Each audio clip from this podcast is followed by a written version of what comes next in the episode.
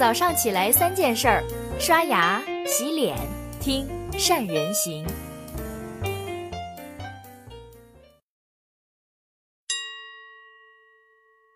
大家好，我是善人。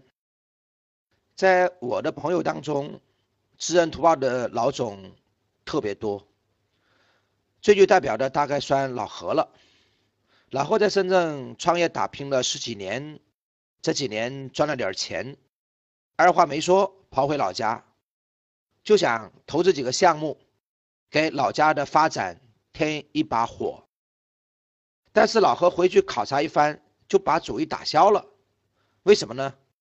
老何发现，当年蒸蒸日上的村子，现在大多都变成了养老村，那些年轻人都外出谋生了。而老年人的消费水平跟不上来，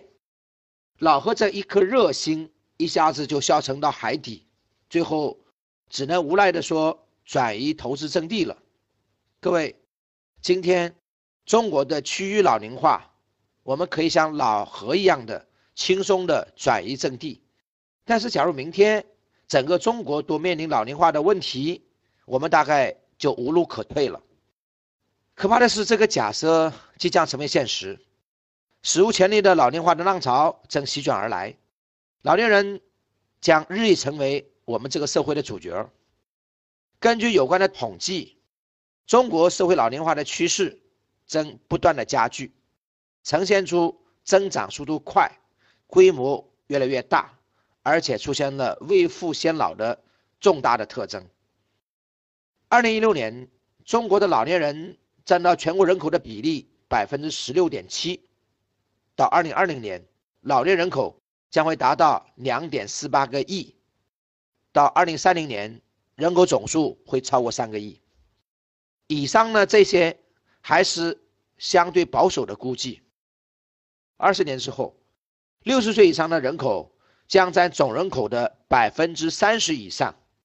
八十岁以上的老龄人口。将会达到一个亿以上的规模，也就是在十五个人里面就有一个老人，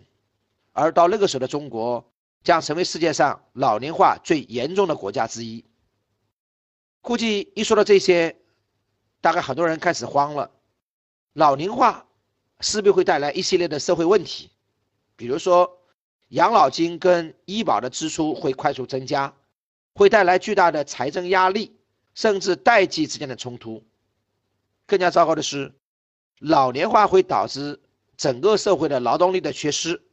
甚至引起整个经济的大衰退。但是，我们转过来想一想，每一次的社会的变化和转型，也蕴含着巨大的商业机会。当老年人群逐渐庞大，恰巧说明了老龄市场有着巨大的机会。在面对这种变化的时候，我们该怎么做呢？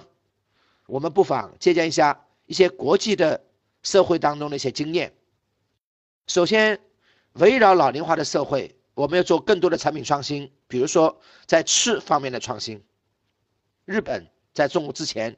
已经成为了一个老龄化的社会，他们很多企业都为了应对老龄化，很巧妙的进行产品创新。比如说，老人家的特点是吃的不多，要求很健康，所以有的料理店。专门针对老年人设计食品，推出了一口食，不仅仅它的食材更健康、好消化，分量也少了很多。再比如，有一家卖盒饭的公司，专门做面对老年人的盒饭，根据年龄段的不同，去配置不同的营养比例，结果一天销量竟然达到五十万份以上。第二。我们应该从服务方面去创新。对于这些庞大的老年群体来说，只是解决吃的问题还远远不够，对他们来说，服务以及精神需求更加迫切。现在呢，就有一些企业利用互联网加社区商业的模式，解决了这个问题。只要老人家在 APP 上去下订单，当然，哪怕老年人不会下单。他们的子女也可以代为下单，只要得到订单，超市员工会在半个小时之内把货送上门，同时会帮忙去寻找做一些家庭服务。像日本超市的配送员，在送货上门之后，还要照看老人的健康状况，检查上一次送的货剩了多少，有没有什么事情需要帮忙。然后呢，在给老人家所提供的一份表格，包括身体状况、生活状的表格上去打勾，同时把这样的报告交到公司。在新加坡也是一个老龄化逐渐严重的国家，他们的很多的超市就更加贴心了，他们会尽量的雇佣那些身体很健康的老年人去卖货，目的是吸引周围社区的老人家都来去购物，而且互相之间容易交流，去解决老人家的孤独问题，甚至他们会要求自己的员工都跟老人家出去谈心，超市跟便利店专门提供地方。让老人家就餐聊天，整个服务设施也非常的周全。各位，你们看，在老龄化的社会里面，当一个企业能够考虑到人文的关怀，去承担更多的社会职能，给老人家的生活提供更多的关注跟服务的时候，绝对在未来能找到更多的发展机会。当然，这其中很关键的一点，就是要重新去认识。这个即将老龄化的群体，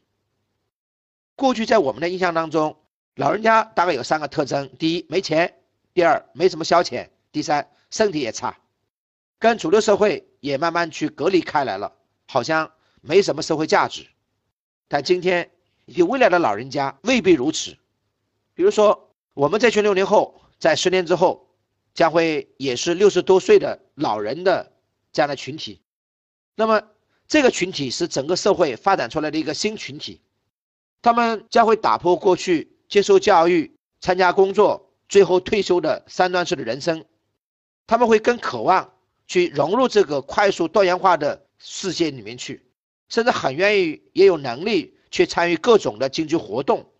举例说，在今年的一月份，锐步就签约了一位八十一岁的老人王德顺。成为了整个大中华区的品牌代言人之一，而且在三月份推出了一个广告，叫做“练出自我”。广告里面的王德顺身着健身设备，power 感极强，是一位丝毫也不比年轻人逊色的最酷的爷爷，跟大多数人心目当中的老人家的形象形成了鲜明的对比。结果呢，这个广告引发了巨大的反响。各位，我们会发现。变化是这个世界永远的主题，但是不变的是，做企业一定要时刻发现环境的变化，并且要适应这种变化。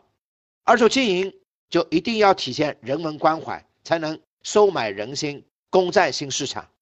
好了，以上就是今天的三人行跟你分享的所有的内容了。今天的嗓音不太好，因为刚刚讲完课，所以很抱歉。谢谢你的收听，祝你一天开心快乐，生意越做越好。发现更多的商机，找到更多的机会。我们明天见。